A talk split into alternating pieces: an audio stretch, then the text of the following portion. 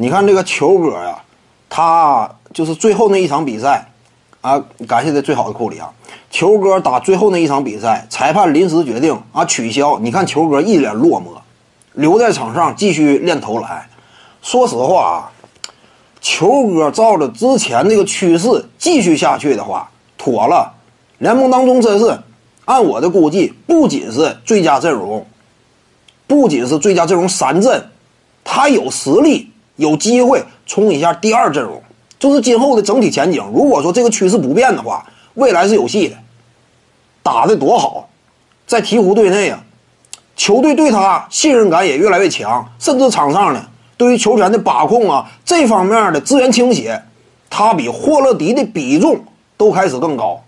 那说明什么？球队对他充分重视，愿意让他与西安威廉姆斯之间形成内外线之间的联动。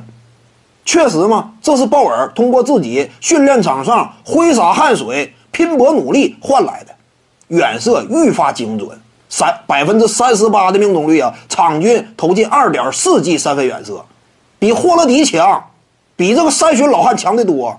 你说他俩谁值得培养，谁值得倚重？毫无疑问是鲍尔。眼看着要打出来了，多难得这个机会，但是很遗憾呢，整个联赛戛然而止。那你说他郁闷不郁闷？当时你看鲍尔啊那个落寞的身影，也是感觉非常可惜嘛。希望他啊能够在呃 NBA 真正重新开赛之后，打出属于自己的表现。我感觉呢，就以往鲍尔一步一个脚印。努力的方向与劲头来看，他是值得期待的。呃，就算说 NBA 呢停赛两个多月，我相信他也是不会荒废这段时时光的。各位观众要是有兴趣呢，可以搜索徐静宇微信公众号，咱们一块儿聊体育。中南体育独到见解就是语说体育，欢迎各位光临指导。